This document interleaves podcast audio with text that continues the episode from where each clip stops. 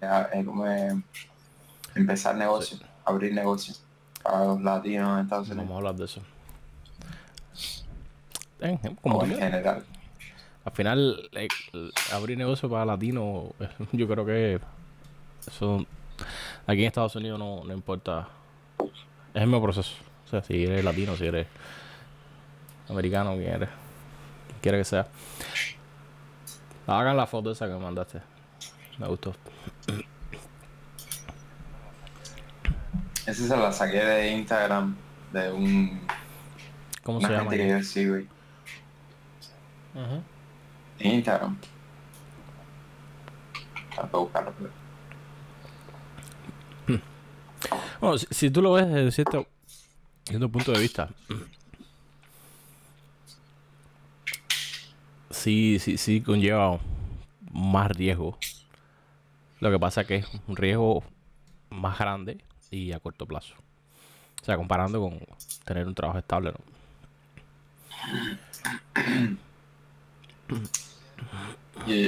yo pienso que, que si lo ves desde el punto de vista de abrir un negocio y dejar tu trabajo, si es, bueno, creo que hay varios, varios caminos a, tomar, ¿no? Porque puede ser que el negocio que tú abras sea completamente 100% lo que tú estabas haciendo en tu trabajo full time. Pero también puede ser que abras un negocio que no tenga nada que ver con lo que tú estabas haciendo, como por ejemplo abrir un restaurante o abrir un bar o algo así. En esos casos sí es un riesgo bien grande. Si por el contrario, digamos que sea una empresa de electricidad, y tú eras electricista. Sigue habiendo un riesgo, pero yo lo considero menor porque era realmente, eh, vas a hacer realmente lo que tú estabas haciendo antes, lo que ahora vas a tomar un paso adelante y vas a hacer tú mismo la, la finanza y vas a hacer todas esas cosas, quiere decir que vas a quedarte con más dinero. Y ahí vas a tener menos riesgo dependiendo de tu personalidad, ¿no? Si eres una personalidad que eres capaz de administrar tu, propia vida, pues entonces vas a tener éxito. Si no eres capaz de administrar tu propia vida, sí vas a tener un problema y vas a tener que virar para atrás a un trabajo full time. yo, creo que idealmente deberían abrir negocio, pero no dejar el trabajo inmediatamente. Hasta que el negocio no pueda reemplazar ese, ingreso. Porque imagínate que tú seas, como tú dijiste, ingeniero eléctrico. Tú abres tu, tu propio negocio el hecho de que tú tengas conocimiento técnico de lo que tú vas a hacer en tu negocio, eso no te garantiza ningún tipo de, éxito. Hay muchas cosas que tú no puedes, que, tú no sabes. Por ejemplo, un negocio muy importante viene siendo lo que es marketing y venta. Y generalmente la gente que, que está inmerso en lo que es la parte técnica no sabe ni papas. O sea, hay, una serie de habilidades que tú tienes que coger que primero llevan tiempo, llevan dinero y, no es recomendable, por lo menos a, no ser que sea una, una situación muy específica, dejar tu trabajo. Porque, como yo te digo, tú puedes ser muy bueno, que, que, tú seas bueno en la parte técnica de trabajo no significa que, que tengas las suficientes habilidades para hacer un negocio alrededor de eso. Y coger esas suficientes habilidades, esas restantes habilidades lleva tiempo, lleva dinero lleva prueba y error. Pero definitivamente es, vale la pena. Yo estoy de acuerdo contigo, pero eh, me gustaría que las personas pensaran también de una forma menos abarcadora. No sé cómo qué palabra utilizar para, para explicarte que que generalmente las personas, probablemente por culpa del miedo a fracasar, eh, le ponen mucha... Yo también lo hago, ¿no? no estoy hablando de las personas, yo también estoy dentro de ellas, Por, por, el, por el hecho de tener miedo a fracasar, le pones mucho peso a esas cosas que tú no sabes, que tú desconoces. Mm. Pero por ponerte un ejemplo de abrir un negocio, sería sencillamente en casos de eh, technical skills, ¿no? Estamos hablando ser un electricista, ser un plomero. Eh, sencillamente puedes trabajar por contratos para las mismas compañías en las que tú trabajabas como full time. Eh, sencillamente cambias los papeles. Les dices, ahora no voy a ser un trabajador 9 a 5 como lo era antes. Ahora soy un trabajador por cuenta propia y me tienes que pagar un contrato. Y de esa forma tú empiezas a crear tu negocio. Si no hay un negocio grande, no, no tienes un nombre, no tienes un logo, no tienes una, una compañía como tal formada. Pero ese es el primer paso para tenerla. Y ahí es donde tú vas a empezar a, obtener esas habilidades. Eh, no sé si, si, me entiendes lo que te quiero decir. Eso es una genial idea para empezar. Porque lo, más importante de un negocio, en mi opinión, es, por supuesto, además el servicio que tú brindas, que tiene que ser, si en realidad te quieres tener éxito, tiene que ser lo mejor que tú puedas brindar. Tiene que ser los clientes. Y en el caso que tú has, que, tú has escrito, eh, es una situación muy ideal, porque ya tú tienes ese cliente. O sea, ya, tú, ahí mismo cuando tú estás trabajando, tú dices, bueno, hay algo, hay algo aquí que no está funcionando y hay algo que yo puedo agregar que estos contratistas no tienen, que yo puedo ofrecer mejor. Pero ya, ya tú tienes esa parte inicializada, esa parte del cliente, del marketing, tú no necesitas nada de eso porque ya tú estás en el trabajo, ya tú sabes qué es lo que se necesita y ya tú puedes llenar ese hueco, ¿me entiendes? Yendo al, al, al, jefe tuyo o al jefe de, producción o al jefe, no sé, de, la compañía y decirle, mira, yo, yo tengo esto que tú necesitas y no estás brindando y que yo puedo dártelo. Pero aún así vas a requerir, aunque sea algún tipo de, de marketing, O, o, o, de, no sé, algún pitch, ¿entiendes? Para, para que al final seas tú el que cojas. Por supuesto, ya como tú llevas trabajando ahí cierto tiempo y ellos conocen que tú puedes hacer el trabajo, esa sería una situación muy ideal. Si, si, si, pudiera hacer eso. De hecho, yo, conozco el caso de alguien que lo hizo. A ver, por supuesto, fue un, yo sigo un muchacho en, en YouTube que él, como yo, él fue a un bootcamp y bueno, ahora está trabajando. Él, él, él no, no dijo dónde está trabajando. Y él vio que en el software que ellos estaban haciendo, habían. le estaban pagando una compañía externa por una librería. estaban pagando una mensualidad, era bastante costoso. Y él lo que hizo, hizo algo, va, se demoró alrededor de seis meses. Hizo esa misma librería, la recreó con tecnología que ellos estaban usando y la integró al software por supuesto, en su tiempo libre, ¿me entiendes? No en, no en tiempo de la compañía ni en computadoras de la compañía. Y después le vendió esa librería, se la vendió a la misma compañía. Lo vendió, creo que fueron 10 mil dólares, 20 mil dólares. eso, eso, eso es un, una buena idea. Porque tú estás adentro, tú sabes específicamente qué es lo que ellos necesitan o qué, dónde podrían cortar costos y podrían dártelo a ti. Y eso es una buena forma de empezar. Exactamente. Otro, otro ejemplo parecido a ese es el del muchacho que te dije que yo también sigo en YouTube, que él cogió un bootcamp y se dio cuenta de que la gente pasaba mucho trabajo a la hora de hacer las entrevistas eh, de coding interviews. La gente pasaba mucho trabajo con, con los algoritmos, con la estructura de datos y esa parte de las entrevistas que por cierto es la más difícil eh, la gente nos, realmente, no sé, le cuesta trabajo encontrar buena información, le cuesta trabajo aprenderlo. Y él decidió hacer una página web donde puso 70, 80 ejercicios de algoritmos y, y estructura de datos explicando las soluciones de cada uno de ellos y sobre todo se eh, se enfocó en poner preguntas que fueran similares a las que él había visto en las entrevistas de grandes empresas como Google, Amazon, Facebook, Netflix, ese tipo de compañías. Entonces el muchacho sencillamente empezó eh, a cobrar por las personas que entraban ahí a ver sus videos de cómo solucionar esos ejercicios, y, empezó a crecer, empezó a crecer. El muchacho, de hecho, había empezado a trabajar en Google, ya ganaba más de 200k, 200 mil dólares al año. Eh, de hecho, después de eso, él cambió de trabajo para Facebook, donde ya había, estaba trabajando por más de dos años, quiere decir que el salario había aumentado a más de 300k como software engineer.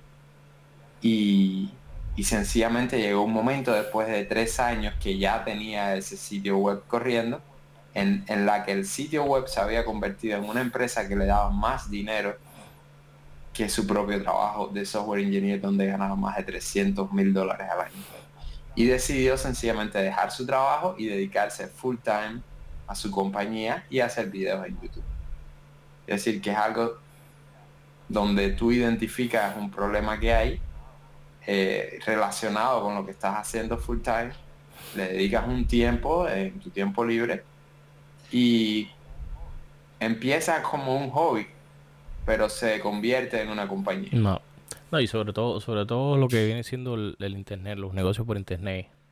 El para tú generar esa, ese volumen de tráfico que te lleve a, a, ganar esa cantidad de dinero para tú vivir cómodamente, eso, eso requiere tiempo. Eso no.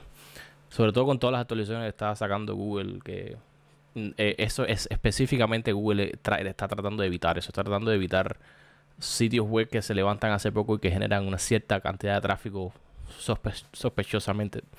Google, Google, tiene el, software está optimizado para eso también. So, no, no, no pienses que tú levantas un sitio y que en seis meses vas a, vas a tener 500 mil vistas al, día. Eso, eso es mentira. Eso ocurre con el tiempo. Y Google también tiene una cosa que le dicen de, de sandbox. Que ellos ponen tu sitio web a prueba como por un año. O sea, va a haber un año en que no, no todo el tráfico que va a correr por tu sitio web va a ser muy monitoreado. O sea, va, a ser visto bajo ese esa parte del software que... So, los negocios por internet tienen su, tienen su cosa también. Todo, todo lleva tiempo. Está, está bien interesante que hayas tocado ese tema porque quería preguntarte qué piensas acerca de precisamente eso mismo, lo que hace Google. ¿No crees que es una compañía que está manipulando a la población? Porque es como si toda nuestra vida, toda nuestra información eh, al final pasa por ese camino y ellos lo desvían, te lo ponen adelante, no te lo quitan, te lo manipulan. De cierta forma están manipulando. Esa, esa es una de las grandes razones por qué la gente le gusta hacer sitio web y por qué no construyen, o bueno, la gran mayoría, los que realmente saben lo que están haciendo, ellos construyen sus, propias, sus propios medios, sus propios portales. De esa forma tienen más control de, del contenido que están creando, de lo que están vendiendo, ¿tú me entiendes? Porque ellos saben que al final no, no les gusta depender de Google, no les gusta depender de YouTube, no les gusta depender de, de, los, de los anuncios en Facebook o en Amazon. O sea, idealmente sería tener tu propia plataforma, tener tu propio sitio web. Aunque aún así, como quiera, Google es, es, el, el, mayor traficante de datos, por decirlo, en, en, en el mundo actual. So, como quiera que sea, vamos a, vamos a depender de él. Le hemos dado un enorme poder a Google, como se lo hemos dado a Facebook, como se lo hemos dado a Apple, como se lo hemos dado. Son, son compañías que llevan ya, bueno, casi desde el inicio del Internet. La pregunta, la pregunta no es qué es lo que está pasando, porque sabemos lo que está pasando. La pregunta es qué vamos a hacer. Y eso y eso es, es una pregunta que no tiene respuesta. ¿Qué, podemos hacer? El gobierno idealmente es el que tiene que, entrar y decidir, bueno, tenemos que regular esto, pero como tú y yo sabemos, el gobierno como mínimo está cinco años por detrás de todo. Ah, bueno, cuando salió el Bitcoin, eso fue una locura. El gobierno no sabía cómo regular eso. Y aún así no sabe bien, porque esas personas que están ahí en el gobierno no entienden exactamente cómo funciona. So, todavía, todavía creo que al, paso que la tecnología está avanzando y al paso que la información se está transmitiendo de un lugar a otro, no creo que el gobierno nunca vaya a alcanzar ese nivel de conocimiento técnico para regular correctamente lo que está pasando. ¿No crees que una competencia podría ser? Una competencia puede ser... Lo que va a ser una competencia, en mi opinión, va a ser básicamente dividir el tráfico. Está bien, tú puedes tener como Android y, Apple. O sea, antes había un dominio enorme, sobre todo aquí en los Estados Unidos, de los productos Apple y ahora vemos que se ha dividido mucho por el surgimiento de no solo de Samsung, hay otras compañías que están surgiendo con buenos, buenos productos también, pero ¿cuál es la solución? Le, estás quitando poder a una compañía para dárselo a otra. Samsung se ha vuelto un, un, enorme también. En, no son telefonía en casi todo. Y si le, si le quitas a uno, le das al otro. Eso no, no, no. Al menos está dividido, ¿no? Pero igual, a, la hora de, de, recopilar esa información, eh, lo más probable es que esa información termine en, en, en, las manos de las más personas que se la estaban comprando a la primera compañía. Puede ser. Probablemente ellos tengan negocios internamente porque Google es el dueño de Android y Samsung necesita Android. Así que al final mm. todo va a pasar eso, por Eso es un tema bastante complejo. Porque sí, Google técnicamente es el, el, que está detrás de Android, pero al mismo tiempo la gente de Oracle está enfadada con Google por, por Android también y por los, los usos de, la, de, las librerías Java. Eso es, es, muy complicado. De hecho, Google está tratando de, de, hacer su propio su propia versión de Android con su propio uh, lenguaje y sus propias plataformas, pero no sé, eh, ya, ya, en este momento yo no creo que eso sea posible. Hay demasiado producto de afuera. Se va a tomar por lo menos una década en, en, hacer la transición, pero el, el, mundo de cuando te metes y yo yo no he leído muchos para ser honesto, pero he leído dos o tres pequeños artículos, pero tú te das cuenta que es, un mundo muy, muy caótico. ¿eh? Porque hay, muchas cosas, sobre todo en software, que son libres. Hay otras cosas que son más o menos libres, que puedes usar en algunos casos, pero en otros casos no. Y hay otras cosas que son completamente pagadas. Entonces, ¿cómo tú controlas específicamente si la compañía está usando eso? Y en qué parte lo está usando y cómo lo está usando. Entonces, es súper complicado. Por eso. Y, y aún así tienes, tienes al gobierno en el medio decidiendo quién gana y quién pierde. Eso es, completamente eh, loco. Pero sí. Sí creo que la competencia es... Bueno, ya, antes todo el mundo estaba fanatizado con Apple. No, no, no, no tenía casi que ninguna otra opción. Verdad que las opciones, las otras opciones estaban muy mal comparativamente con Apple. Apple tenía una ventaja por lo menos de 5 años con respecto a los demás. También es que fueron ellos los que introdujeron al mercado esos, esos productos. Ellos fueron los primeros a introducir los smartphones y todas estas variedades de productos que hoy en día son prácticamente necesarias.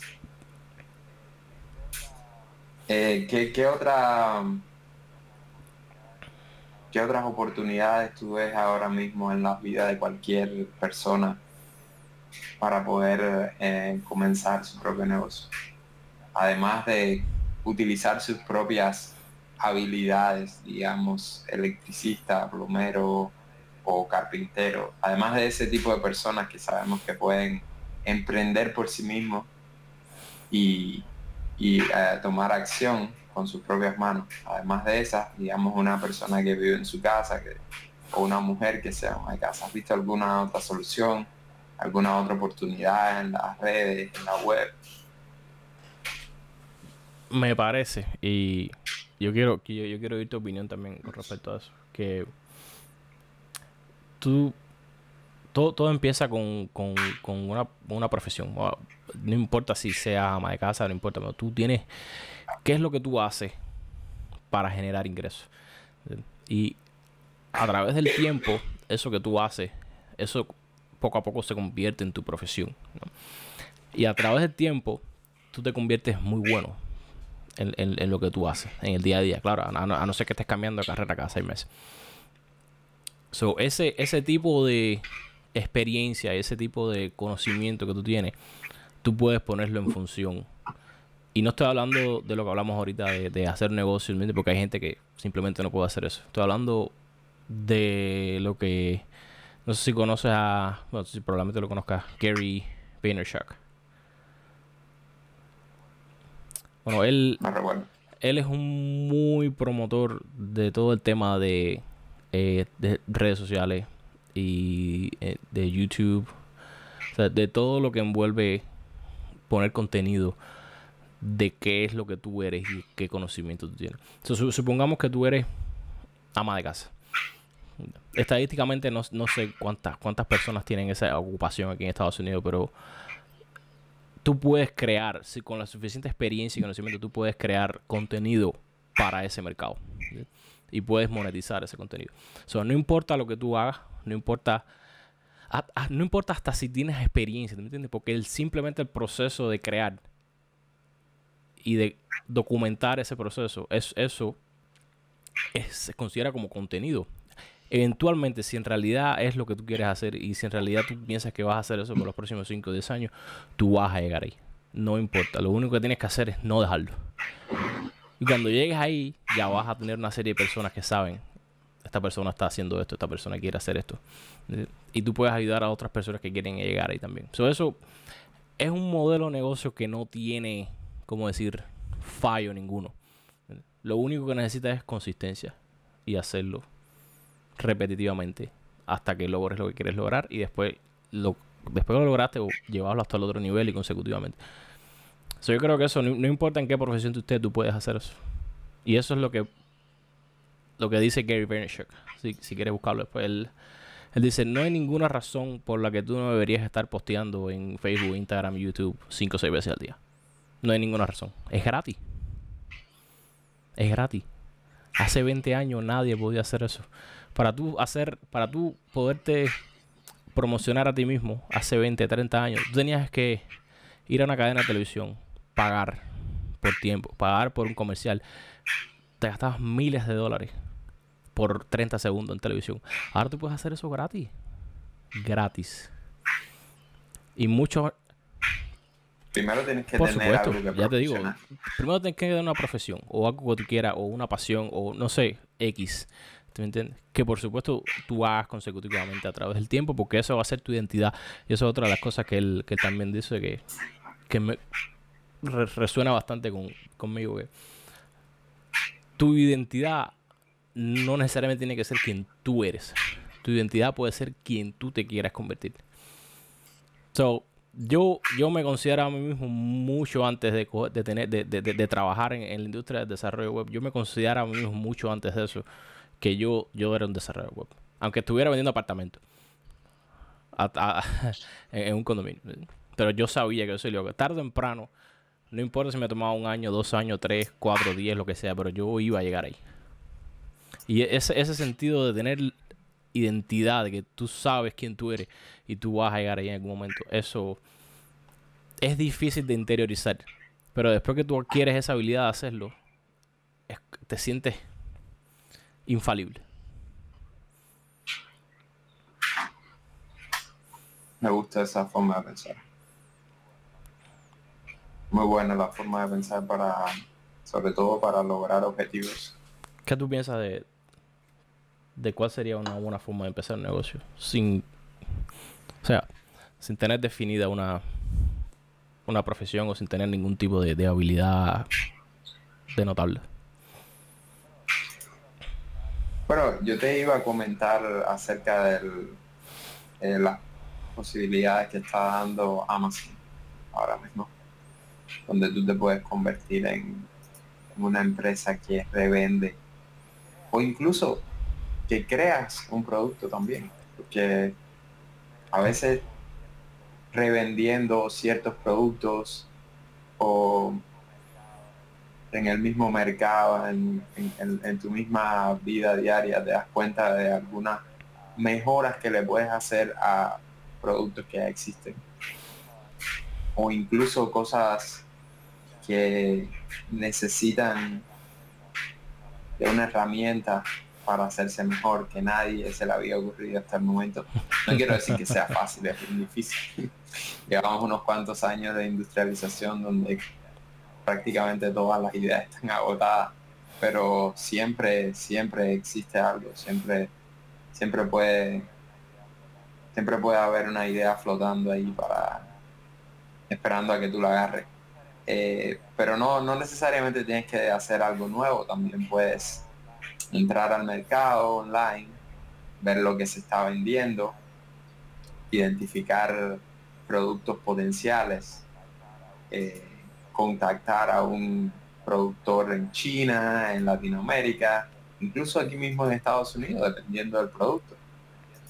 Eh, dependiendo de tus capacidades de diseño, puedes mejorar el empaquetado, puedes mejorar la forma en la que se presenta al, al customer, a la persona que lo va a comprar. Y desde tu casa, con, solo con una computadora y un teléfono, te convertiste en negociante y abriste tu propio negocio sin tener ninguna profesión. Porque para esto no necesitas un no necesitas una, una graduación en una universidad, no necesitas nada. Sencillamente sentido común, poder hablar y escuchar, es decir, comunicación, y, y tener internet y una computadora. Si yo veo ahí un potencial gigante para personas que no quiero ni siquiera limitarlo para cierto tipo de personas, para cualquiera. Cualquiera que quiera hacerlo lo puedes empezar a hacer desde ya, incluso si tienes un full time un trabajo full time, puedes empezar a hacerlo eh, con productos pequeños que cuesten bien barato, pues haces una inversión inicial eh, menor, no, no, le dedicas tanto tiempo, ves qué pasa, si todo sale bien, ya hiciste algunos contactos y puedes escalar, puedes empezar a hacer otro tipo de producto, puedes incluso crear tu propia, eh, tu propia marca que es algo bien importante, es algo que se paga muy bien. Eh, en estos momentos, ni siquiera en estos momentos, siempre ha sido así. Tú reconoces una marca en el mercado por un símbolo, por un logo, por, por un nombre, vamos a decir eh, Nike, y probablemente a ti no te interese mucho el, el, diseño o de qué está hecho ni dónde se hizo. Tú sencillamente sabes que es Nike, la revisas y la compras. Y, es así como funciona. Mira, Under Armour es sencilla, es una marca bien establecida en estos momentos, pero es relativamente nueva. Y, empezaron desde abajo, desde cero. Se ganaron a sus customers y a hoy en día tú la reconoces donde quieras. Y es una marca de las principales para deportes y nadie duda de su calidad. En mi opinión, en yo creo que Under Armour ha tenido muy, muy buen empuje por, por Dwayne Johnson. ¿Verdad? Que Dwayne Johnson llevó esa marca a, niveles que antes no se esperaban. Sí. Pero bueno, eso, es parte del negocio, eso es parte de lo que tienes que hacer para, promover la marca. exactamente, exactamente. ahí es donde están las cosas, claro. Hmm. Hustle. Tienes que. Yo hace, un tiempo leí un, artículo de alguien que, hizo eso. O sea, que empezó en Amazon y él, em, empezó tratando de ver qué podía, eh, tú sabes, um, revender, básicamente. O sea, comprar productos a por mayor en algún lugar y después ponerlos ahí. El problema de todo eso es qué producto va a comprar. Entonces, él, creó un producto que es lo genial de, de, Amazon. Todo el mundo ve a Amazon como algo para revender y Amazon en realidad lo que es en mi opinión, lo que está diseñado es para tú, porque tú crees algo y tú lo vendas. Y eso fue lo que hizo este hombre. Él hizo, es como una, casita de peluche para gatos, una, una cosa así. Y se vendía, sí, sí, sí, él lo, mandó a diseñar, lo mandó a hacer, lo patentó y, y lo vendió en Amazon. Y, explotó, hacía bueno, hubo tiempo que se, se, le acabaron, se le, se, le, se le fueron de stock. Y ya después empezó a vender en su propio sitio web. Porque pasa con Amazon, con eBay, con todos esos mercados que cuando alguien ve que tu producto está haciendo bien, ellos quieren revenderlo entonces. Para hacer. Para... Si está patentado, no pueden hacerlo. No sé, puede ser. Sí, en Amazon no pueden hacerlo porque eh, rápidamente eh, llamas a Amazon le enseñas tu producto y, lo que otra persona está haciendo y ellos le tumban la cuenta, cierran la cuenta, incluso pueden hasta penalizarte porque, porque está protegido. No solo el producto, sino tu marca. Si otra persona está utilizando tu marca y tu marca está registrada, tú no puedes, no puedes utilizar. en, realidad no me está patentado, a lo mejor no. Eso fue, eso fue hace como dos años que leí esto. Y bueno, el, caso fue que em, empezó, empezaron a revender el producto él. Y él simplemente se, lo llevó. Hizo, hizo su propio sitio web, pero ya, ya tenía gran parte de la clientela. Y empezaron a comprarlo directo de su sitio web, lo que eliminó el, intermediario que fue Amazon. Pero Amazon siempre, ya te digo, y es mi, mi opinión personal. creo que el, potencial, realmente el potencial de Amazon viene cuando tú creas algo, cuando tú creas tu propio producto. Tú puedes, tú puedes, tú puedes ir, sería, sería lo, sería lo, y lo más, lo, que más ingresos generaría también. Porque hay mucha gente, mucha gente, mucha gente tratando de hacer, tratando de revender. De comprar en Alibaba, de comprar en, todos esos mercados por mayor y revender ahí o en eBay. Y no te digo que no se puede hacer, pero lleva un buen una, buen, una buena investigación de qué productos están ahora, de qué, no sé, cuál es la tendencia de,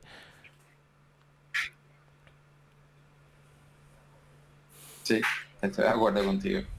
Pero eh, claro, es que es difícil eh, diseñar algo y, que un productor lo haga a tu especificación. Y entonces también corres el riesgo porque la mayoría de las personas van a irse a China hmm. a que te hagan el producto. Y desgraciadamente ellos van a tratar de robarte tu producto. Van a robar de van a, van a tratar de robarte tu, tu diseño y una vez que lo tengan ya no puedes hacer nada porque a lo mejor no pueden vender en el mercado americano, pero entonces tú no vas a poder vender en el mercado internacional porque ya ellos te van a robar ese mercado. Desgraciadamente es así. No funciona con todo, ¿no? Pero pero con la mayoría de las cosas sí, al menos con las cosas que tienen resultados. Por supuesto, si tu producto no se vende, no, no vas a correr ningún riesgo.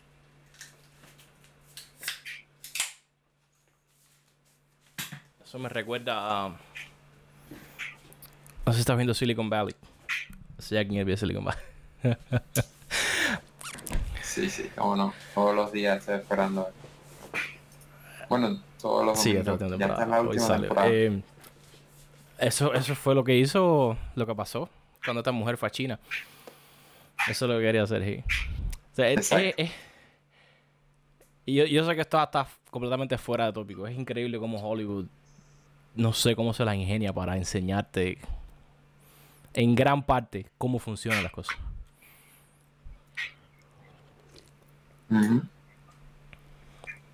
bueno, eso fuera de tópico. Um,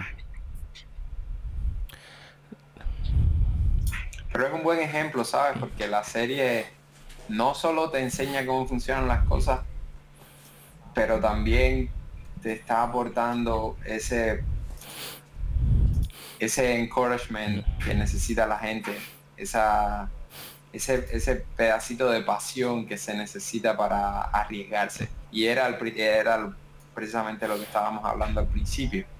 Eh, la necesidad de, sí, yo me voy a arriesgar.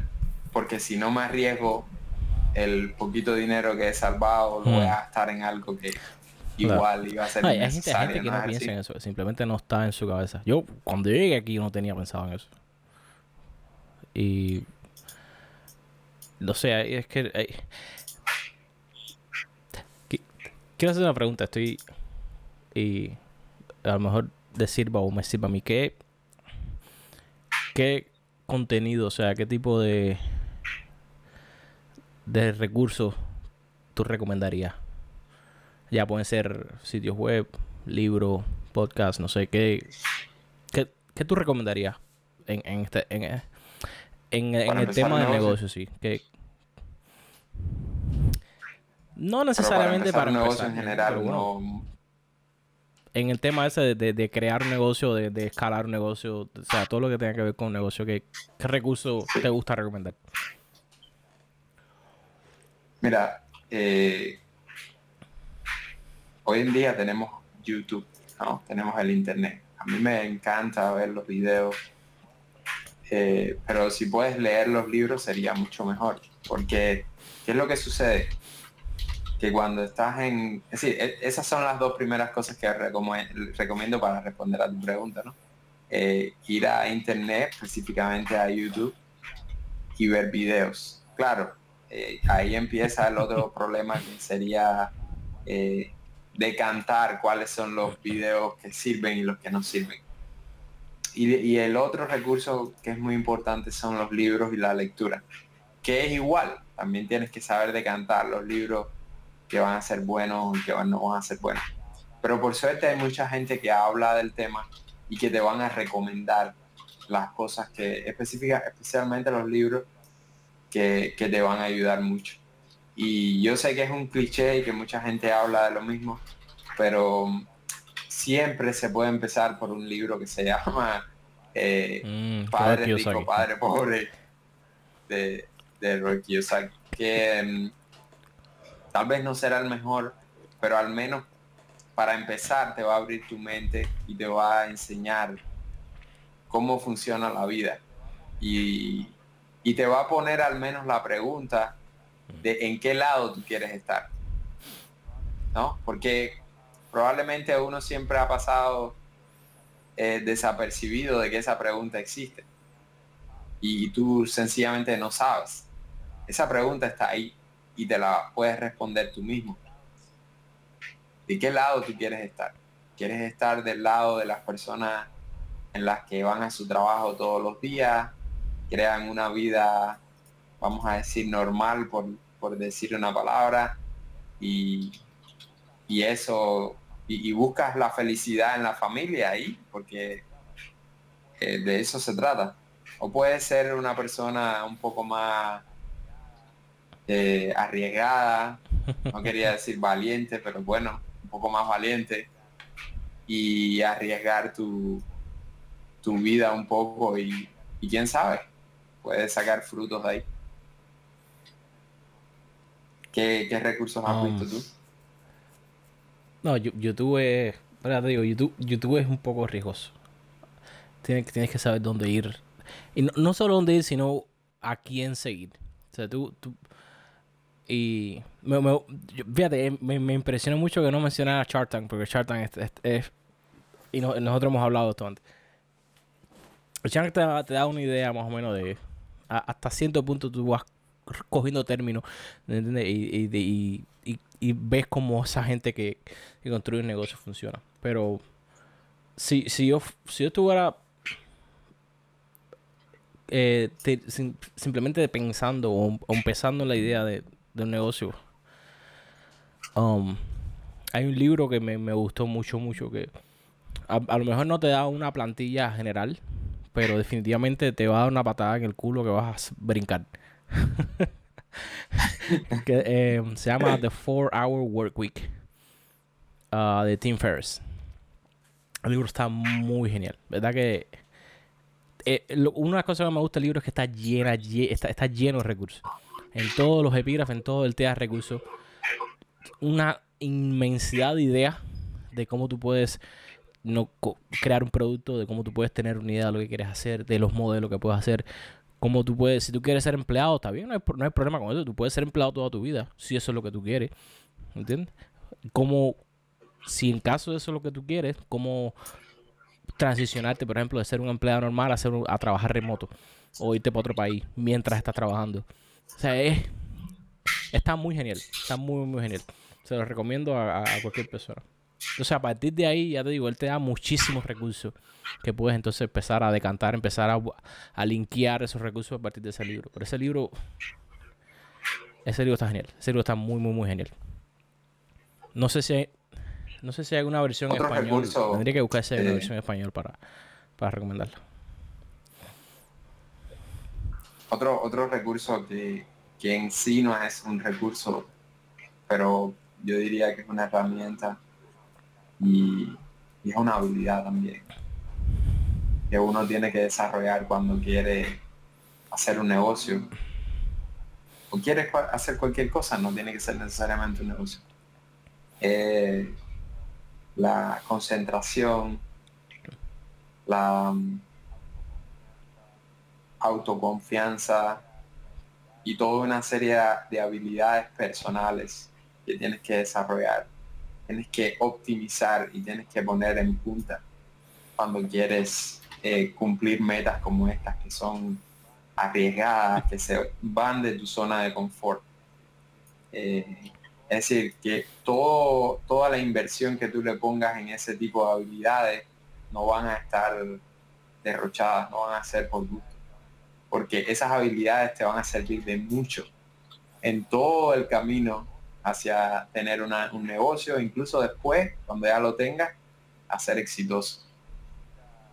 Eh, necesita mucha confianza, mucha mm, eh, mentalmente ser fuerte, salud mental para poder puede, puede conllevar mucho estrés. Por, por ahí entonces una de las cosas que se puede hacer es hacer ejercicio todos los días eh, crear una rutina donde tú tienes tu horario que vas a hacer. Eh, no es porque quieras esquematizar tu vida es sencillamente porque el cuerpo humano funciona con horarios. Y cuando tú empiezas a destruir esos horarios y hacer cosas que, no haces normalmente, es cuando empiezas a tener problemas de salud. Y si quieres lograr una meta, tienes que tener tu salud en punta, tanto mental como física. Yo sigo, yo sigo este, este, este tipo en, en YouTube. Y bueno, y, soy me, puedo considerar un fan de él, ¿vale? el yeah, Bulldog Mindset. Ya, e-, ese diputado. Él, él, dijo algo y empezó a, predicarlo. Eso fue hace como unos tres meses. Y yo nunca lo había escuchado decir algo como así, pero tiene bastante sentido. Cualquier cosa que tú quieras lograr, ya sea en los negocios o personal, tienes que darle mínimo cinco años. Puede ser menos y probablemente vaya a ser menos. Pero cinco años es... Y te pones a pensar y es, es, es muy cierto.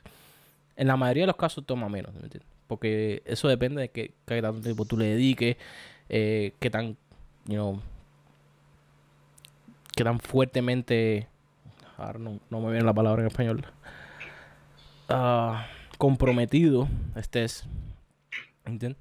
Pero cinco años es, el, es el número mágico. Si quieres hacer negocio, si quieres eh, tener un resultado físicamente, si quieres, uh, no sé, convertirte en desarrollador, si quieres convertirte en ingeniero, cualquier cosa que tú quieras hacer, dedícate cinco años completamente. Al principio, por supuesto, no vas a ver ningún tipo de resultado. Está la famosa frase que dice que eh, ningún negocio va, va a dar uh, ingresos, mm, por lo menos los, los primeros dos años. En los primeros dos años o tres, es cuando empiezas a lo que le dicen aquí cut even, like quedarte en cero. O sea, tus ingresos van a ser más o menos lo mismo que tus gastos y no vas a tener nada. Y entonces, como a los 4 o 5 años, entonces que empiezas a ver algún tipo de crecimiento.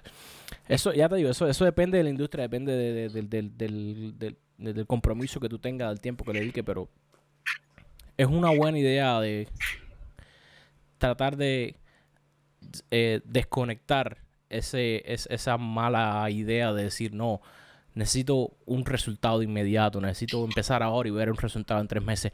No vas a ver un resultado en tres meses. Date, no vas a verlo porque es, es, es, es, demasiado. El, la producción industrial hoy, el, internet, eso, hay mucha gente haciendo muchas cosas buenas. Y si tú quieres insertarte en ese mercado, tú tienes que hacer algo y tienes que hacerte notar. Eso es tienes que darte tiempo. Es como mismo el, el, el, ejemplo ese que te puse del, del, sitio web. Tú no vas a tener un tráfico digno de ingreso en tres meses. Eso es mentira. Para tú generar tráfico significativo en tu sitio web, tienen que pasar años y tienes que poner contenido y tienes que poner y tienes que dedicarle tiempo. Desgraciadamente, la rapidez de la tecnología en estos momentos, la rapidez del internet, hace ver a las personas, es decir, de cierta forma engaña a las personas, ¿no? Y, y te hace pensar de que las cosas funcionan. Decir, que la vida, la naturaleza, es tan rápido como el Internet. Pero es que no es así. Es decir, de todo el desarrollo de las telecomunicaciones han hecho que las personas traten de hacer las cosas más rápido, cada vez más rápido, cada vez más rápido y lo puedes ver no solo en el internet, no solo en el trabajo. Si en el trabajo, la, si, si te das cuenta, cada vez los deadlines son, quieren que sean más rápido, todo tiene que ser hecho en el momento o en una semana. Son pocos los trabajos donde te dicen, lo que necesitamos es que se haga bien y que se haga. No, ya es no solo que se haga y que se haga bien, que se haga, se haga bien y que se haga rápido. Eh, lo puedes ver en Amazon como ya el shipping es de un día. Incluso el mismo día. Incluso de entré y estaba viendo un... Ah, no me acuerdo que quería buscar. Y yo vi... Pues, eso fue por la mañana, por supuesto. Fue como a las 7 de la mañana. Y me decía, entrega ante las 8 de la noche. ¿Qué? Exacto. Exactamente. Exactamente. Y, cuando ves los videos en YouTube y, en cualquier lugar, lo que ves es una historia de, de success mm. en el momento. Eso son, no estás viendo los 10 años anteriores. Y, hay, hay varios ejemplos. No hay millones, pero hay varios ejemplos bastante sustanciales. Pero eso son casos muy aislados. Y se dan porque uh, en una industria específica, con una oportunidad específica, y, esa persona tuvo que estar ahí en ese momento con ese set de habilidades para lograr el resultado que tuvo. Hace... Yo estaba viendo eh, un post en Facebook ayer, incluso se lo estaba comentando a Milena, donde hay una entrevista de 1997 de Jeff Bezos, donde le preguntan sobre Amazon, no sé si lo has visto. Y me quedé sorprendido porque cuando tú comparas una foto de Jeff Bezos en 1997 y en el 2019, parece que ha rejuvenecido. Y, y tú dices, ¿cómo es posible? E, este hombre hace 20 años. ¿Cuánto? Más de 20 años. Parecía que tenía 60 años y ahora parece que tiene los mismos 60, tal vez un poco menos. y es una historia de, completamente de triunfo y, de rejuvenecimiento, ¿no? Y es increíble como las personas lo que ven es el video del 2019, pero, pero nadie ve el video del 97 y compara. Eh, se ve que esa persona estaba pasando trabajo.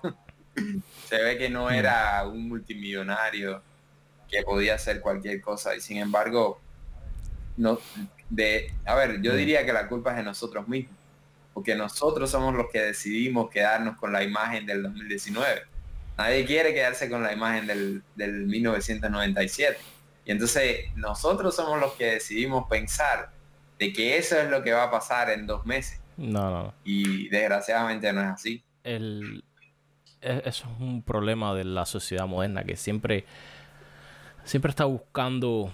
Ah, son también técnicas de marketing y, de formas de, atraer atención, ¿tú entiendes? Nadie, quiere ver el tipo que se pasó 15 años construyendo un negocio para al final lograr algún, algún tipo de ingreso. La gente quiere ver el tipo que se pasó 6 meses y hacer 10 millones. Eh, eso es lo que atrae atención, eso es lo que sale en el noticiero, eso es lo que ponen en los periódicos. Pero es, es, es problema de la, o sea, la, sociedad, por lo menos aquí en Estados Unidos, eso es lo que ha conllevado a hacerte rico rápido o adquirir estabilidad rápido. Y, y, nada más te enseñan ese pedacito donde la persona pasó de ser un desconocido a un famoso mundial. Nadie quiere ver que ese tipo pasó como Arnold. Tú te preguntas, ah, no, Arnold, Josh Arnold, Arnold nació con esos músculos. Arnold nació con esos músculos grandes y con Nadie te hace la historia de, de, de, cuando Arnold emigró y que hacía se pasaba cinco horas en el gimnasio todos los días y cogía clases de acento y cogía clases de actuación. Y después cuando quiso ser actor, todo el mundo le decía, pero estás loco, tú vienes de, Austria, un país loco de eso, ¿qué, ¿qué, tú vas a hacer aquí con ese acento? ¿Quién te va a contratar? Y después cuando quiso ser gobernador, ¿quién va a votar por ti? Tú ni siquiera naciste aquí. Tú, no conoces bien todas las leyes.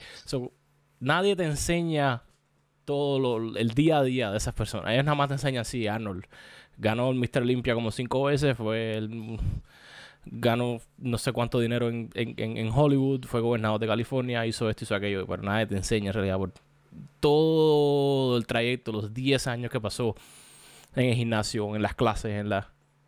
Y lo mismo pasa para, para, para todo. Hay sus excepciones. No te digo que no. Hay gente que, que hace en dos años lo que normalmente te toma 10 o 12. Pero no son los... No, sí. o sea, ¿quién es? Te voy a poner un ejemplo bastante reciente. Martin Garrix. Probablemente No, lo has escuchado. Martin Garrix es un DJ. El chamaco tiene como 20 años. Y el primer, el pri- la- sus primeras canciones, el primer single de él que, que dio ah, hit mundial en los primeros, en, en los to- en el top 40, él lo hizo como con 18, 19 años. O sea, el chamaco es ahora, ahora, hoy por hoy tiene Wow. 20, 21 y es uno de los mejores DJ del mundo. Me acuerdo un video que yo vi en YouTube, estaba él, David Guerra y Tiesto. Y David Guetta se vira para Tiesto y le dice, tú sabes que él hizo en dos años lo que nos tomó a nosotros 15, ¿no? y Tiesto lo miraba así, like, hay, hay- hay veces que pasa. Pero No, no es el, el gran caso. Si tú miras los grandes DJs del mundo, ninguno se hace súper famoso en dos años. Todo el mundo, todo el mundo lleva mínimo esa marca de cinco años. Pero hay gente que, hay gente que, que es diferente. Claro, necesitas una alineación en calidad de lo que estás haciendo y de promoción Debes por estar el parte lugar de las correcto, con las habilidades correctas y tomar la oportunidad. Correcto. Exacto.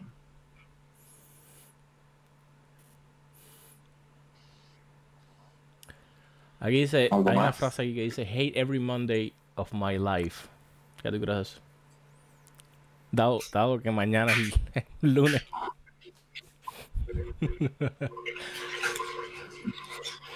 Estoy, estoy totalmente de acuerdo, yo estoy con él. Yo, yo empiezo desde el domingo por la noche. No sé por qué, pero ya empiezo a, a ponerme un poquitico ácido.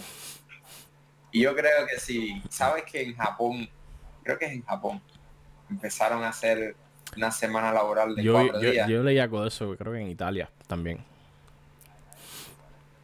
Sí, hay, hay algunos lugares donde lo están haciendo. Y por supuesto han dicho que, que aumentan la productividad. Pero bueno, ese no es el tema. Lo que te quería decir era que a lo mejor cuando eso sucede aquí donde nosotros estamos, pues entonces no va a Vamos ser que vamos a odiar lunes, vamos No, a odiar eh, al mar. Esa es una cosa, tú, tú ahorita dijiste entonces- algo acerca de la productividad, de que tiene que ser más rápido y mejor hecho y en el menor tiempo posible. Es, es, yo creo, según he estado leyendo, yo no, yo no he ido a ningún otro, a ninguna otra parte del mundo, pero Estados Unidos tiene, tiene un, un problema con eso. O sea, siempre queremos exprimir la mayor cantidad de productividad posible de nuestro tiempo. Y eso nos lleva bueno, a todos los problemas que tiene la sociedad americana, al, al estrés, a la obesidad, al- al- a la falta de ejercicio, al, al- a los problemas maritales, a, la- a, a- a todo, a gran mayoría de los problemas, sobre todo derivados del estrés. Pero, pero Estados Unidos, Ah, Por ejemplo, un ejemplo muy, muy así, muy cercano, la gente No. ya no tiende su cama. Y yo estoy, estoy, estoy muy no- agradecido no de que entiende. sea un podcast y no sea un video. Estoy viendo tu cama Sí. muy decentemente No, tendida eso, eso no detrás de ti. No te preocupes que la mía está igual, lo que tú no la puedes ver. No, pero sí tienes razón, tienes razón. Eh, queremos ir directo al grano siempre. No, no queremos entretenernos en lo que está su- sucediendo alrededor. Un, un último detalle que te quería decir y, me ha resultado, por lo menos a mí me gusta, ¿no? Probablemente todo no, es decir, a todo el mundo no les sirva, porque todos no somos iguales. Pero hay, hay, hay una persona que yo sigo, ahora no te puedo decir, No, esto, esto va a salir, no esto va a salir en, en una lados, esto va a salir en Facebook, una lados, ¿no? Vamos a evitar, vamos a evitar tratar de, de decir nombres y Y no, es, es un, una persona de negocios que, que tiene bastante éxito. Y, y me gustó mucho lo que dijo porque es una práctica, si es algo que yo practico también y, y, y- lo, y lo hacía sin, sin, sin haberlo oído antes, ¿no? Pero cuando lo oí de él, de una persona que tiene éxito, pues me Mm. sentí muy identificado, ¿no? Y yo creo que es algo que todos deberíamos hacer. Y él estaba diciendo que cuando él no tenía nada de dinero, cuando él sencillamente lo único que podía hacer era soñar eh, con tener su negocio, con tener dinero, con tener una vida eh, placentera. Entonces lo que hacía era que iba a los lugares que a él le gustaban. Por ejemplo, a él le gustan mucho los Cadillac. Eh, a él le gustan mucho los Rolls Royce. Entonces sé que él iba al dealer, que era el dealer que vendía los carros más caros y, él por supuesto no tenía dinero, pero él como que se vestía, como que se hacía pasar por una persona, ¿no? Y él no iba a comprar nada, él sencillamente iba a tocar los carros. Iba a tocar el Rolls Royce, iba a sentarse en el Rolls Royce. Eh, se hacía pasar por una persona que él no era en ese momento, pero sencillamente para sentirlo, para él tocarlo, para, para tenerlo en tu piel, no solo en el sueño de por la noche. Y, él, eh, eso me, me, tocó bien de cerca porque a, mí me ah. gustan los Tesla y tú lo sabes. Y aquí tenemos un showroom donde yo vivo y a mí me gusta ir y cada vez que pasamos por ahí yo entro y, y Milena me dice, ¿por qué siempre quieres entrar? Y yo no digo, yo no digo nada, pero es que me gusta sentirlo, me gusta tocarlo, ver, ver la pantalla, ver el modelo X, me gusta y no está a mi alcance ahora en estos momentos, pero sentirlo te hace Ah. trabajar en base a, lograrlo. ¿eh? Y probablemente era lo mismo que nos pasaba cuando estábamos en Cuba, que a lo mejor no lo, mm. No lo decimos ahora porque no nos viene a la cabeza, pero cuando venía alguien del mm. extranjero, que era lo que hacíamos, íbamos ahí, preguntábamos, queríamos saber todo, desde cómo comían hasta dónde, eh, eh, todo, ah, cómo eran los pasos, cómo eran los carros, porque internamente lo que está pensando tu cerebro es que yo quiero estar ahí, yo quiero hacer las mismas cosas. Y mira hoy dónde estamos. Es decir, eh, no es una empresa, no es un negocio extremadamente, es decir, eh, no, es un negocio, pero podemos hacer una comparación y decimos, nosotros vivíamos en un país donde estábamos oprimidos, donde no teníamos libertad, donde no podíamos hacer esto de lo que estamos hablando ahora. Eh, prácticamente teníamos que estar escondidos para hablar de este tipo de cosas. Y, y mira ahora, como nos escapamos de ese gobierno y de esa y esa mala vida. Quería preguntarte, ya que hablaste de, Tesla, ¿qué, crees del, de la nueva adquisición en la familia? Te voy a decir, o lo amas o lo odias. Estamos hablando, Vamos a decirle, porque si hay, gente escuchando esto no saben qué es. El, el nuevo Cybertruck. Mm, todavía no está a la venta. Yo creo que va a empezar a, la producción y distribución va a empezar en el 2021. Pero ya fue la conferencia hace unos días. Ya lo, ya lo enseñaron. Y está extraño. Jorge, ¿qué tú crees? Yo te puedo decir que definitivamente hmm. es algo diferente no tiene nada que ver con, lo que estamos acostumbrados a tener en las calles. Eh, yo te voy a decir algo, de ese tipo de diseño sí lo hemos visto. Lo que pasa es que solo en la televisión, solo en las imágenes futuristas. Y lo que pasa es que la gente no está acostumbrada a los cambios. Sí, es difícil aceptar un cambio, es difícil adaptarse, eh, pero lo vamos a hacer, nos vamos a adaptar. Y lo bueno que tiene Tesla es que no es una compañía improvisada. Es que cuando introduce algo, lo introduce y lo saca. Y, yo te voy a decir algo. La primera impresión es que no me gustó el diseño. Creo que a, muchos no les gustó. Incluso a los que dicen que les gustó, yo pienso que, que, no les gustó tanto, pero, pero es que se han ido por las especificaciones. para, una camioneta eso es, no sé, eh, no sé cómo. exacto. Pero a mí yo totalmente apoyo lo que hicieron, yo apoyo totalmente lo que el producto y desgraciadamente no puedo, no me siento, no estoy en condiciones de comprarlo ni nada, pero definitivamente lo compraría porque porque va a marcar historia, ¿sabes? Es uno de esos productos que marca eh, la diferencia entre una generación y otra. Y de aquí a 100, 200 años la gente va a decir Tesla. Y cuando digan el modelo eh, S fue una cosa que Mm. cambió la vida. El modelo 3 cambió la vida. El modelo X cambió la vida. Y ahora vas a decir, eh, el Cybertruck cambió la vida. Lo que pasa es que sencillamente pasó la semana pasada, todavía no, no, no hay tiempo de que la gente se acostumbre. Pero no sé si viste el tweet de Elon Musk ayer, donde dice que ya más de 146 mil Ya personas lo, lo, lo preordenaron. eh, han, han hecho el pre-order. Y que cuando y la gente pide, "No, pero es que no te das Mm. cuenta de lo que es un pre-order. Eh, estamos acostumbrados a ir al dealer, montarte en el carro, dar un test drive, eh, tocarlo, preguntar, investigar en internet. Todo eso antes de que tú te decidas en qué es lo que vas a comprar. Ya más de 146 mil personas sin haberlo tocado, sin haber hecho un test drive, dijeron que sí, que lo Mm. quieren y pusieron esa es una dinero cosa que por siempre me ha, me ha para tener excitado acerca de, de Tesla. Ellos- que ellos no gastan en marketing, ellos no gastan en comerciales. El problema es que yo, yo miro a Tesla hoy y a mí me recuerda a, a lo que era Apple hace en, en- en- en los 2000.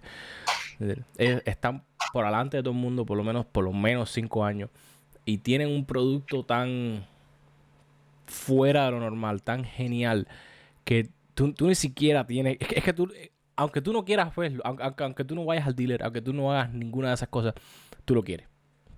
Porque cuando, cuando salió el primer iPhone en el 2003, todo el mundo dice, yo, yo no me importa, yo voy a pagar y yo voy a coger eso. Y lo que, por supuesto, Apple tiene otra, otro completo proceso detrás, es otra industria, pero lo, lo que. Y, Elon Musk sabe eso. Él no es estúpido. Él, él ha estudiado a toda esa gente. Él ha estudiado a Steve Jobs. Él ha estudiado a Bezos. Él ha estudiado Jack Ma. Él ha estudiado a toda esa gente que, que han hecho un gran, una gran contribución a la industria. Él sabe que. Y él lo dijo, inclusive, él lo dijo una vez. Si tú quieres, si tú quieres tener éxito instantáneo en cualquier industria, simplemente haz, un- producto que sea genial. No un poquito mejor que tu competencia, no un poquito, no, tiene que ser cinco o seis veces mejor que tu competencia, tiene que ser algo extraordinario, tiene que ser algo que tú, que la gente diga, que la gente no piense en ir con la competencia porque sabe que tu producto es muy superior. Y eso es lo que ha hecho con Tesla.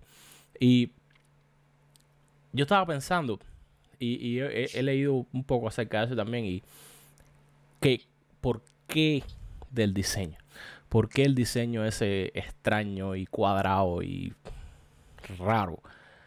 Y te pones a pensar, y estas no son mis palabras, estas son algunas lógicas sacadas de los artículos que he leído y que, que tienen mucha lógica. Tú estás tratando de entrar en una industria que es mayormente dominada por personas que les gusta ese tipo de carro, por supuesto. Pero al mismo tiempo, a ellos no les, no les importa un carajo acerca del medio ambiente. Porque tú estás conduciendo una camioneta que gasta combustible con cojones. Y no solo que gasta, sino que también emite muchos de esos gases nocivos. So, el, el- el- el combustible, o sea, el consumo de ese combustible y el precio que tú vas a pagar por ese combustible, eso no les importa a ellos.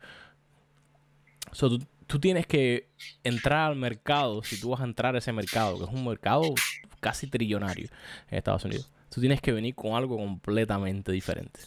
Tienes que venir con algo que, que la gente que tiene la F-150 o que tiene una RAM o que tiene un, un, un, un- Titan diga, yo quiero eso. Porque es diferente, porque es grande, porque está hecho de acero, que es básicamente un tanque. ¿ven? Ellos no quieren la- una, una F-150 eléctrico. ¿Para qué? Ya yo tengo una. Ellos quieren algo extra, ellos quieren algo diferente. Y es, y es, es por eso, en mi opinión, porque yo, porque hay muchos renders, de hecho, hay muchos renders por, por independientes que, que, que, que están en internet y que, se lucen genial. Parecen. Pero en realidad no, no iban a tener el mismo impacto que tiene. Y tiene mucha lógica.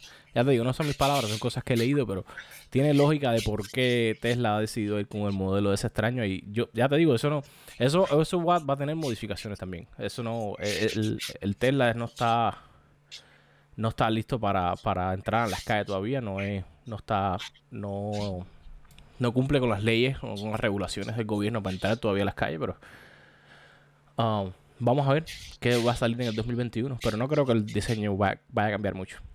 Porque con lo que ellos sacan en la convención es casi siempre lo que, lo que después va en las calles. Sí.